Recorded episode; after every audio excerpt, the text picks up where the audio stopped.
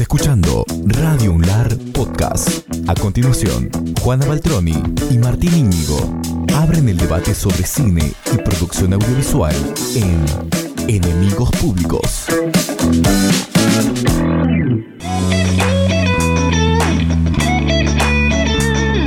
Momento de enemistarse con nuestros análisis de películas.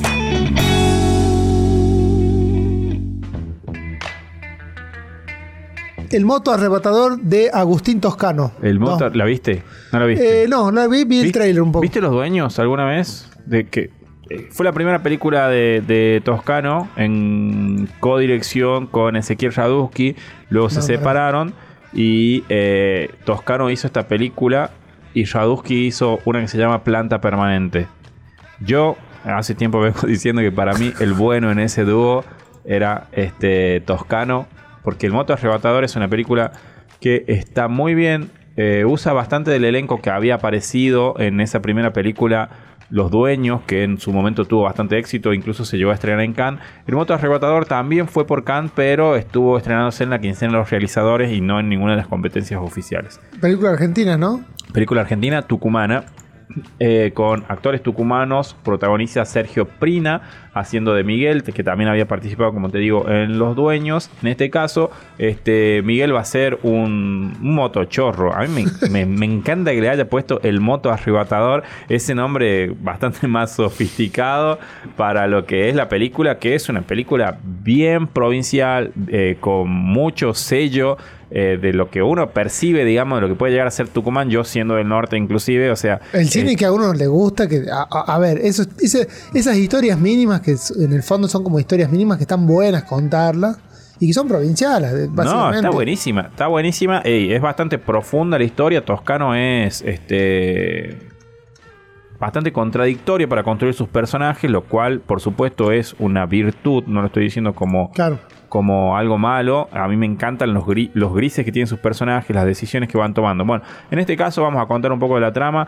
Eh, Sergio Prina, el- el- interpreta a Miguel, que es un motochorro que en la primera escena de la película va a tratar de arrebatarle la cartera a Elena, que es Liliana Juárez. La va a arrastrar varios metros por la vereda, la va a dejar tirada, se va a llevar eh, la cartera. Y después le va a dar culpa a Miguel lo que pasó con Elena en- en toda aquella escena que eh, Toscano firma con mucha pericia. Este, y bueno, con los documentos que quedan dentro de la cartera la va a ir a buscar al hospital donde se va a dar cuenta que la señora perdió la memoria. Entonces Miguel va a empezar a La cuidar... típica la- y la moto y candela, así más o Sí, menos. sí, sí, sí, está, estaba mal Elena ahí en el hospital y estaba sola, muy sola. Este, Miguel al ver esto siente cierta culpa, cierta pena y la empieza a cuidar. Y aquí empiezan las contradicciones, porque Miguel en esos cuidados también va a empezar a encontrar beneficios. Eh, es una persona marginal, digamos, que se dedica a robar para vivir. Con el pasar de la película vas a ir viendo que tiene un hijo, tiene una pareja con la que tiene bastantes conflictos, que lo corrió a la casa, con la que eh, se sigue relacionando eh, de alguna manera más sexual, digamos, pero no, no consigue volver a, a formar esa familia que evidentemente él anhela. Es evidente el amor por su hijo durante toda la película. Van a ir mostrando que él tiene deseo de progresar, que quiere eh, cosas buenas para su hijo, pero no encuentra los caminos y no va tomando las mejores decisiones, evidentemente, como para hacer esto. Eh, es un buscador de atajos, muy evidente. Y eso mismo va a ser lo que se va a ir encontrando con Elena. Que no, no sé, no, no quiero tampoco contarlo mucho, pero no va a ir quedando muy claro. Elena de a poco, evidentemente, se va a ir dando cuenta que Miguel no es la persona que dice cero, como la que se presenta para cuidarla. Una vez que a Elena le den de alta, Miguel va a ir a vivir con ella a la casa de Elena. Y, este, y esta, esta relación de, de mentira y necesidad mutua. eh, va a ir mutando durante toda la película para llegar a, un desenlace que quizás sea el más obvio. Va a aparecer una doctora también que se va a ir acercando cada vez más a esta, especie de familia ensamblada, porque Miguel se va a convertir en una especie de hijo para Elena y va a estar a los cuidados. Es, este, como te digo, hay muchos grises, hay mucho de contradicción aquí. Y es muy interesante ver cómo pone esto, que Miguel asume una responsabilidad que nadie quiere asumir, como es cuidar a un enfermo, cuidar a una persona mayor, en este caso eh, Elena está sola, pero también se aprovecha de ella y de la situación en todo este caso como para acceder a cosas que, a las que él no puede. Claro. Como la casa y como ciertas comodidades que, que hay dentro de la casa, como, como cierta vida más cómoda con la que él se siente favorecido, pagando esta cuota que también, a- por otro lado, a Elena le va a servir. Eh, la película, como les digo, no hay mucho más que se pueda contar, no hay mucho más que quiera contar, digamos. Este Toscano es un director que viene del teatro, maneja muy bien a sus actores. La mayoría de los, los protagonistas son de allí, son oriundos de Tucumán. Eh, están muy bien dentro de la película. Es interesante ver a estos protagonistas que no son Leo Esbaraglia, digamos, y, rompiéndola ahí en, en la pantalla grande. La pueden buscar, está disponible en Cinear, la pueden pasar a ver por ahí. Les recomiendo que vean todas las películas eh, desde Los Dueños, de Toscano y Radusky, Moto Arrebatador y Planta Permanente, que si no estoy equivocado también está disponible en Cinear. Este, son de los autores tucumanos más copados que hay para ver en este momento, así que pasen a verlas. Bueno, eh, vos sabés que hablando de nuevos realizadores y particularmente regionales que tienen que ver con el norte, han surgido en los últimos años, han surgido nombres que han, han llamado la atención de la crítica. Por ejemplo, yo me acuerdo de un salteño que se llama Rodrigo Moscoso, que hizo Modelo 73, y después hizo un par de películas más. Y, y hay como que... A ver, yo me, parece que también es un crédito para darle a, a Martel. Martel hizo mucho en este sentido para abrir la puerta para ese tipo de cine en el fondo, digamos. ¿no? Después se volvió un poco más, más allá, pero hay, hay- han surgido directores, nombres de directores que eh, la, crítica los ha, empezado a mirar, los se ha empezado a fijar en ellos, ¿viste? Sí, eh, de, de Salta yo me acuerdo de Nos Italiac, La Belleza, la película de Natalia, ¿cómo se llamaba esta chica? Ya te la voy a buscar. Este, Álvarez Gómez. No, no, no, no. Ah. no. Pero es extraordinaria la película. Daniela Segiaro. Daniela Segiaro hacía eh, Nos un peliculón salteño. Debe ser del año 2012-13. Muy buena. En un- su momento también la vi disponible en, en Cinear. No sé, ahora tendría que googlearla. Hace no mucho tiempo, más acá, en el 2019, este, se estrenó Baduro Hogar, que pasó por el Bafisi. También una película salteña. Exacto. Una comedia protagonizada por Bárbara Lombardo, re interesante también. Este, había mucho ahí de, de la vida salteña y la película muy bien construida. Bueno, a ver, el, el tema de, de, hay, en Maduro Hogar sale un, un, un chabón con, con el que yo laburaba hace unos años atrás. Es un actor, le dicen, le dicen a Morsa, el loco. Es un buen actor. Eh, es un salteño. Sale también, ¿saben dónde? En la continuación de, eh, de Perdida, la, la película esta de, de- que sale con Luciana Lopilato, está filmada en Salta. Pipa. Pipa, esa. Eh, y el loco sale ahí. O sea, es como que para los grandes tanques de Netflix o para el- la, digamos, la, gente que viene con los equipos de afuera para filmar los paisajes la film location que tenemos, les sirve mucho como para ambientar la historia. Pero los relatos más chicos, como los directores que estás nombrando, tienen otra otro sentido las películas más allá de lo que sería en dónde está filmada. Sino lo que vos decías recién, el tema de la, de la Sí. profundidad de los personajes. Y hay una idiosincrasia en Toscano, en- Exactamente. En, Moscoso, en eh, esto que hace Daniela Segiaro, que se va a filmar eh, comunidades eh, aborígenes de la zona, este, y, y traslada mensajes muy fuertes a partir de, de todo eso. Hay una idiosincrasia en los directores que filman con su criterio Claro. y no con la política que viene a imponer eh, Exacto. las plataformas grandes. Así ya lo habían dicho. Che, estaría bueno conseguir alguna una, una notita con alguno de los pibes esos, ¿eh? Sí, está bueno. Yo, el Daniela la puedo conseguir. Bueno, eso, se podría Sí. gestionar. Bueno, eh, nos vamos a ir a la pausa eh, con el primer tema. eh, a ver si que. Está bueno el, tema que elegimos porque es el tema de, Batman, de la película de Batman, la última de Matt Reeves, que es con, con este, Robert Pattinson.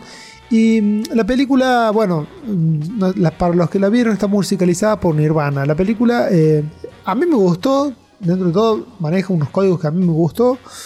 Eh, y la, la banda de sonido, digo, ¿por qué ponen Nirvana? ¿Por qué ponen Nirvana? ¿Qué película de Batman? A mí me gustó, che. No seas malo, sabes que no la vi. Eh, me gustó cómo está caracterizada la. em, eh, ¿Cómo se llama el actor irlandés? Em, el que es fanático Maradona. Eh, Bueno, me estás dando los mismos datos que alguna vez. em, me daba mi Bueno, pareja. no, se, se me fue, se me fue el nombre. El loco está caracterizado. eh, eh, Colin, Colin Farrell. Ah, Es bien. el pingüino. Ah, el pingüino, me habías contado, sí. me- Y- te habías acordado el nombre en ese momento. Y Paul Dano es el acertijo. Mi, mi gran Paul Dano. La película a mí me gustó mucho porque básicamente él es un adolescente. No, no un adolescente, está entre una adolescencia y una juventud ahí. Y medio como que empieza a cuestionar a los padres por una información de que ahí empieza a circular, qué sé yo. Y como que el tema de la. eh, toda la historia de Nirvana y toda la historia de él con los padres y con la familia, como que los cuestionó y medio como los echó, los echó a la mierda en un momento, ¿viste? Se pudrió todo. Y me parece que por eso, por, por ahí viene la mano de cómo musicaliza Matt Reeves. A mí me gustó mucho la cómo musicalizó. Enemigos son los enemigos y por eso los entrevistamos. Eh, al gran Diego Díaz, salud, salud, salud. ¿Cómo estamos? Eh, Juan, ¿cómo andás? ¿Cómo andan chicos? ¿Cómo estás vos, negro? ¿Todo bien? ¿Todos por ahí todo bien? Bien, acá estoy con un vecino tuyo. Ah, sí, sí. Eh, es loco porque tengo fe que no lo veo nunca. bueno, ahora por lo menos lo vas a escuchar un poco. Che, ¿cómo andás? Bien, che. ¿Me escuchás bien ahí? Sí, perfecto, los escucho. Ah, ¿eh? perfecto, perfecto. Che, eh, bueno, se terminó el rodaje de Celine. ¿Cómo fue eso? Bueno, terminamos las últimas etapas. Este, bueno, Juan, vos sabés, ustedes saben que por ahí siempre quedan algunas cosas que, que en, el- en la narrativa, bueno, en el arte del montaje, bueno, hacen falta y estas son las que nos hacen falta y a veces este, son jornadas en las que tenés que tener eh, el- la moneda, por así decírtelo. porque, Claro, bueno, sí, obvio. tiempo, todo demás, bueno, todo cuesta, tiene un, tiene un costo como todo, como todo proyecto. Sí. Eh, nada, así que ya teníamos el turno próximo a, a post para mandarlo a post, montaje y todo lo demás. Este, así que bueno, ya terminamos con esta etapa. Antes que se ponga más caro, porque bueno, eh, si seguimos esperando, está subiendo todo, está subiendo la hora de, de post, edición. Sí, bueno, sí. Claro. eh, se están actualizando los el sindicato se está actualizando las paritarias y, bueno, y como este proyecto es financiado por por, por, por Inca va por SICA que es por el sindicato de cine y siempre hay que respetar ¿no? los- las, tarifas de ahí y ya antes que se ponga más caro eh, ya de- decidimos bueno con ya darle punto final a esto para que ya vaya montaje post y bueno por supuesto familia Che, escúchame, para la gente que, eh, que todavía no sabe que la existencia del proyecto, eh, ¿podrías contarnos en breves palabras eh, una sinopsis del- del, del proyecto? Digamos, porque también dicen Silín, de- conocemos muy poquito lo que es la historia de Silín, pero a ver, ¿cómo, cómo es la historia de Silín? ¿Cómo, cómo, cómo, cómo la redujeron ustedes en una sinopsis, no? Bien, Silino es una nena que tiene 12 años, que llegó hace 10 años, hace 9 años aproximadamente a La Rioja, desde Haití, adoptada por una pareja riojana. Ella quedó como huérfana, eh, por así decirlo, eh, post terremoto, ese gran terremoto, bueno, Sí. terrible que ocurrió en Haití. Sí, Así que, bueno, una pareja tuvo la valentía y todo el amor del mundo de poder adoptarla, bueno, poder eh, eh, traerla a La Rioja y a partir de ahí la historia de Silly se transforma en, en- en una historia de que los padres los acompañan a hacer determinados deportes, uno es el volteo, que es una acrobacia arriba de caballo, sí, que se tira y nada, y salió la, la nena, resulta que Silly nuestra es, es una atleta, una atleta de élite de ese deporte que, que el año pasado fue convocada a la selección nacional, ya casi con 12, 11 años. sí. Eh, previamente ya tenía dos torneos internacionales, uno en México y, y una gira europea. Y aparte, bueno, es muy buena por la edad que tiene, es la más joven del equipo nacional y una de las destacadas de, de- América. Y nota de color es una eh, siendo un poco como reiterativo, bueno, son muy pocas las, las, las, las de raza, eh, por así decirte, que practican este deporte, así que también es un, es un punto que nosotros tocamos ahí, bueno, para que lo reconsidere el espectador, ¿no? Como todo mensaje. Bien. Che, escúchame. eh, vos sabés que siempre me llamó la atención, nunca te lo pregunté, las, las veces que nos encontramos en la calle, nos saludamos así nada más y cada uno sigue su, su, su, su flecha, ¿viste? Porque estamos medio al palo. Pero lo que siempre me, lo, lo que siempre eh, eh, me quedó preguntarte es, ¿quién trae este proyecto? ¿Lo, lo ves Fernando? ¿Lo ves vos? Fernando, Fer- Fernando Bermúdez, recordamos el director. ¿Lo ves vos al proyecto? ¿Quién viene? El che, mira, podemos hacer este proyecto, podemos desarrollarlo. ¿Cómo fue eso? Contame un poco eso.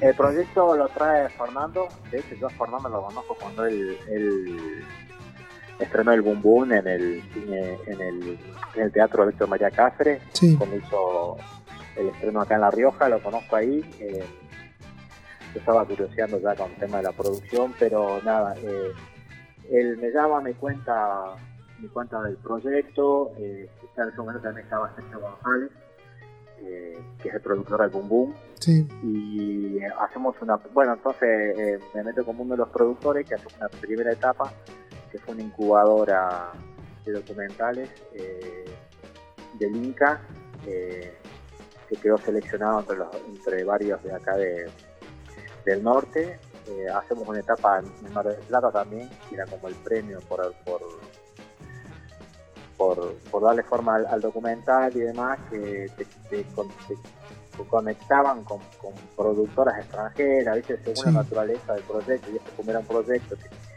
que en su evaluación tenía eso, con un público eh, poder ser afrocaribeño y sobre todo francés, eh, se colocaban con, con, con productoras, distribuidoras, pero todavía no estaba realizado nada. Eh, saludarme un poco el proyecto, yo lo vuelvo a retomar ya como, como productor general, eh, con dos laboratorios, con un laboratorio con el de cine de las alturas, que hoy le termina de dar forma a todo. Sí, Este sí, sí. El laboratorio de- del festival que se realiza en Jujuy, que es- este festival nosotros lo queremos mucho porque es un festival que, que reúne, digamos, a, de cierta manera a todo el discurso, a, a toda la narrativa de, de los, de, de- de los países que están que están en, en- en- en la columna vertebral, digamos, de la cordillera de los Andes. Entonces hay otro diálogo, hay otra manera de ver las cosas, muy diferente, digamos, a, a- si, si tengo que hacer así como una, como, como un, como un, como una, algo, algo diferente, por ejemplo, al cine que pasa en el Bafisi. Claro. Este, esto ya más con, con, una narrativa que, que, hay un común denominador, ¿no? Que son, que es nuestro Sande, ¿no? Como, como un corredor que tiene su propia narrativa. Y eso, bueno, eso le dio a Civil justamente eh, eh, la forma eh, del proyecto, tanto narrativo como presupuestario, bueno, para que yo pueda postular en el Inca, en un, en un subsidio que se llama Vía Digital para, para documentales, y bueno, quedó seleccionado. Está bien, está bien. De- Y de- después, de- bueno, después vino, vino, pasaron cosas, así, yo, nada, hay que hacer un poco político con, con el tema de, de, de, de- de- de- de la producción documental, y bueno, vino Natri, vino Sí, sí. pandemia, y pasaron cosas, y, Y hasta ahora que se, ar- se hasta ahora que se armó el bardo con Puenzo y todo eso.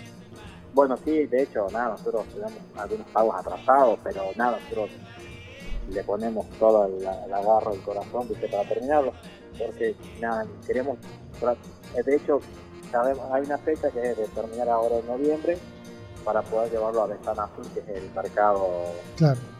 de Buenos Aires, que está oficiado por el Festival de Cannes Ventana Sur, sí. y demás para bueno para que para que hacer eh, para que el primer corte lo puedan haber algunos distribuidores y sobre todo gente que va a ver los festivales Claro. los programadores de, de esto de, de cine de las alturas, Diego, ¿cuántos años hace? ¿Cuánto, cuánto tiempo pasó de ahí hasta hace ya tres años Ah, bien.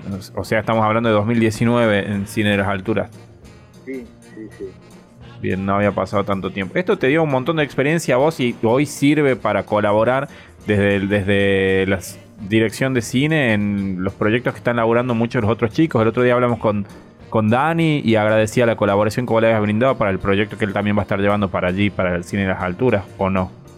Sí, eso es una gran alegría que Daniel de Chamical haya quedado seleccionado con un proyecto documental que se llama Ruta de los Caudillos. La ruta de los caudillos, sí. Y, y esto es colaborativo, esto es este, entre todos no, no- nos tenemos que tirar la data y acompañar porque sobre todo en lugares así que no se produce mucho, eso no se produce nada, el, el hecho que yo estoy produciendo, pero significa que no se produce nada tampoco, porque es como que a mí me ha costado eh, poder aceitar un montón de cosas, ¿viste? Eh, entonces lo de Dani nos viene fantástico a todos, porque Dani si lleva a cabo su proyecto seguramente contará con personal, contará con, digamos con muchos técnicos y demás. Eh, yo ya había ganado dos veces el, el, laboratorio. Después lo gané con Sabrina Karki, con Samira Karki también, de, de Chilecito. Sí. Eh, de hecho, tengo una productora interesada que quería eh, hacerse cargo del proyecto. Bueno, pero Tania ahora está en España y tenemos que terminar de estar estudiando. Bueno, queremos ver si, si el año que viene ya damos el sí para, para que también este, este, este documental sobre, sobre Icuña eh, pueda, pueda ser presentado. ¿no? Nosotros siempre pensamos así como que, que por ahí con el tema del Inca, viste, por ahí, que es una de las vías que se puede presentar para, para subsidio, eh, poder, poder este, tener la plaza del norte Claro. para poder aplicar. Y no, antes que se ponga todo más caro, porque es caro producir, se pone caro los equipos, se pone caro todo. Che, eso lo de Acuña está. A mí Acuña me encantó, el, el lugar está espectacular, está bueno para filmar ahí. Sí, sí, yo a Escuña amo, amo, amo Isagüe. Mirá, yo ayer llegué de Isagüe eh, porque de hecho el, el- Sí, te, te, el te vi, te vi en una, que- te vi en tus estados que anduviste foteando por ahí. Sí, el, el productor con que yo hago, con que yo gané el primer documental, de- que sería como un editor de, de, de Silina, el cine de las alturas, se llama Ciro Novelli, nada, estamos ahora somos como, como yo soy el productor asociado, dos documentales sobre Daniel Moyano que van a realizar en la, en la Rioja. Bien. Uno es por vía digital, que es el que tengo yo, y otro es audiencia media, que son un monto más elevado. Y eso ya están, ya ganó el, digamos, los subsidios. Hay uno que se llama Un Gallo Blanco, ¿no?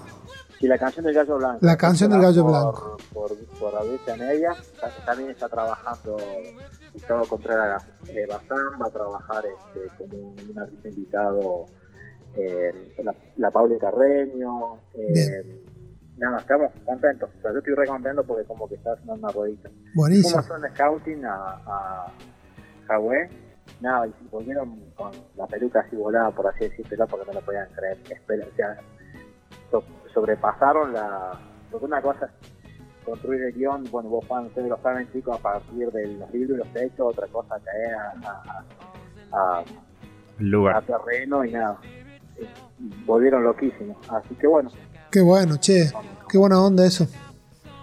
Me, me llama la atención esto a mí, Diego, cómo, cómo ese cine de las alturas abrió tantas puertas y que empieza a generar eh, producción local aquí, desde vos y seguramente desde Dani, por eso lo citaba, y desde otros chicos seguramente que podrán venir después, que es la, verdadera apertura del camino, me parece, porque siempre, siempre los problemas fue este tema, la construcción de los proyectos, los presupuestos, el Carpeta, presentarte, la armar las carpeta. carpetas, siempre las necesidades y las fallas y las faltas acá fueron los productores, Idea- las ideas siempre están, después es poder armar la carpeta concreta. productores.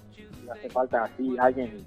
A ver, yo antes de antes de mandar al Inca, yo me di, me equivoqué 20.000 800 veces, mandé, no, perdón la palabra, un montón de cagadas con papeles, un montón de cosas, pero bueno, los laboratorios estos que te llaman para aplicar y para darte un ordenamiento, bueno, eh, a mí me sirvió para eso. Y además, otra cosa que te sirve, eh, como yo decía, es la construcción del cine del modo.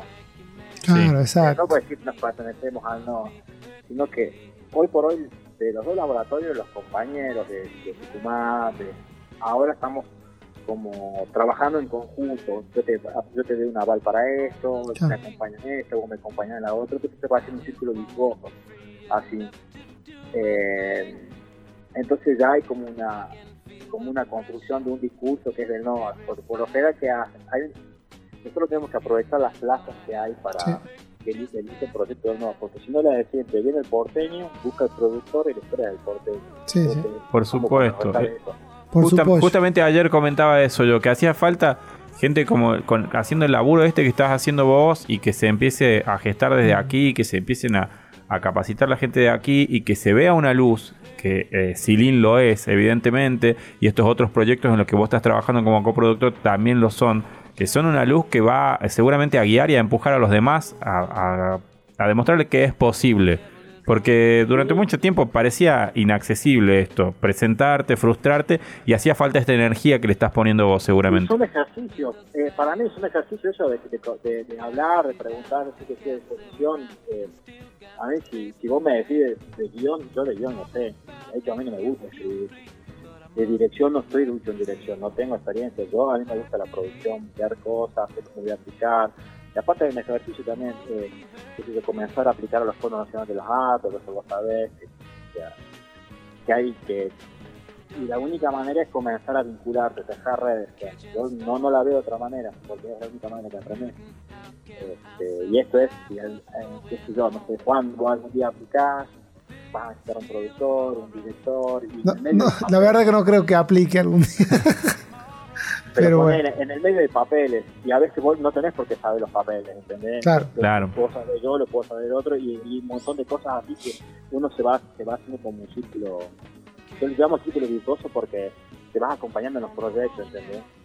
Exactamente. Por, Sí, por ejemplo, entiendo. yo termino Filin y ya sé que tengo como, como determinados créditos para poder aplicar como determinados eh, socios de alguien y así entonces me acompañan en el próximo proyecto, yo en este, Exactamente. Como productor ejecutivo, otro como director de, producción y nos vamos acompañando. Así, de hecho, eh, en esta etapa final yo lo contraté a, a Ciro para que me acompañe, Ciro Novelli, Sí. fue mi tutor para que me acompañe en esta etapa de final ¿no? de, de asistencia a producción y yo voy a ir con él asociado en, en- en los proyectos de, de, de Moyano eh, nada entonces justamente ese para, para mí es la construcción que tenemos que hacer Sí, totalmente. Claro, es- esa parte para mí es fundamental y es lo que yo entiendo hace mucho tiempo que, que le faltaba a lo que pretendemos que sea eh, la industria en La Rioja. Es, es un trabajo invisible cuando vos te sentás a ver una película, un trabajo que después pasa desapercibido, si querés, sos como, como el 5 que roba la pelota y se la da al 10. Pero es el, el absolutamente necesario para que se construya finalmente la industria riojana por la que está trabajando también la dirección de cine. claro en, en realidad todos tienen que hacer el día todos tienen que pasar la pelota entre todos Sí, la única manera de llegar a- al área bueno, entiendo. no hay, no hay, yo no creo que haya uno que tenga que salir del fondo y gambetear todo es así, pase con pase, todo, todos cumpliendo diferentes funciones, diferentes partidos. Totalmente. No, no, pero lo que yo me refiero es que yo eh, no tengo dudas que acá eh, el talento y la creatividad para hacer películas está. Y que después a todos los que alguna vez quisimos o incluso a los que quieren, nos faltó todo ese laburo que estás haciendo vos. O alguien que, que se, que se ponga realmente en ese puesto y lo aprenda a hacer. Y creo que siempre fue la falencia. Lo, lo veo desde hace un montón a esto, ¿eh? no, no es de algo de ahora. Yo, yo, yo, este, me parece que sí, que va por ese lado. O sea, hay un laburo que primero te tiene que gustar, ah, no, por ahí. Sí. Sí. Que te tiene que gustar, que tenés que verlo y después tienes que tomar por ahí decisiones hasta artísticas si, si, si te involucran en el proyecto. Eh, bueno, mira, ahora eh, dentro del marco del Festival de las Alturas que yo me voy a invitar a dar una charla dentro de los proyectos que están, que están en etapa de post junto con el NOA, hay dos ganadores de un concurso que se llama Poner tu productora en acción. Eso, Poner tu productora en acción es un convenio entre la Comisión de Jujuy eh, Sí, sí lo vi eso. justamente para darle, para que las productoras ¿sí? que han querido participar y han estado en las charlas y han participado y todo, y han, eh, y han tomado las clases, se les selecciona un proyecto para dar para terminar de dar el pulido filar o tipo masterclass en Jujuy. Sí. Eh, de acá ganó una de Grape, que me encantó, ay me encanta que sea del interior, vos Juancito lo sabés, uno de afuera, Sí, sí. eh, y, y, bueno, y una chica de acá que no recuerdo, entonces ellos dos van como productora porque han hecho los deberes, por así decirlo, de estar en las, han participado en todo, entonces bueno, van a, van al festival, a las masterclass y demás, y, y aparte fuera eso, fuera eso, que uno va a festival son los contactos que trae. Claro, exacto. Es, porque para mí, no sé, va por ese lado. O sea, vos podés ir a películas, ¿no? para mí no es ir a ver películas, es para conocer, conocer todo. Para qué puedes traer, o sea, qué puedes hacer vos. Sí. Eh, es- así que bueno, yo la verdad que estamos ahí desde, desde la dirección de cine, estamos re contentos por esas dos productoras. Y justamente por lo que decía Martín, eh, va por ese lado. O sea, estas dos productoras han puesto, han hecho los deberes, por así decirlo, han cumplido bien. Y bueno, ya han presentado proyectos, han quedado seleccionados y se van ahora a Jujuy a terminar de pulir. Excelente. Dieguito Díaz, hermano, un abrazo grande. Un bueno, un abrazo grande, chicos. Che, el otro, el otro día, el otro, el otro día venía saliendo vos de Alto 24 y veníamos con mi vieja. Digo, mirá el Diego Díaz. El Diego Díaz dice que era mi alumno. Sí, le digo, ¿a dónde vive? Cerca de casa. Ah, mira vos, mándale saludos. Ese chico dice, era muy bueno, dice cuando era mi alumno, qué sé yo. Le tiró flores la vieja. Yo tu mamá, Raquel, la quiero un montón, aparte, excelente directora de carrera. Pues, no sé, para mí, dentro de lo que cuando Te tiene mucho aprecio. hubo una independencia en el medio, tu, tu mamá, corazón y garre, para mí fue una de referencias y una persona y una de las docentes que yo la quiero, la quiero un montón. Bueno, gracias, che. Un beso grande, un abrazo y mucha suerte con el proyecto, los proyectos que vienen. vivimos los tres juntos de la misma zona, a ver si activamos algo, ¿no? Hay que hacer un grupo, hay que hacer un grupo de WhatsApp. sea Una, salida de hamaca con, con otra esquinita. Así es. Dale. Sería bueno. Un abrazo, Diego. Gracias Abrazo, por todo. Diego. Saludos. Grandes chicos, muchísimas gracias. A vos, un abrazo grande. ¿eh? Esto fue Enemigos Públicos, un podcast exclusivo de Radio UNLAR. Estamos en Spotify, Apple Podcasts, Google Podcasts y en tu reproductor de podcast favorito. Escucha todos los programas de Radio UNLAR Podcast en www.radiounlar.ar.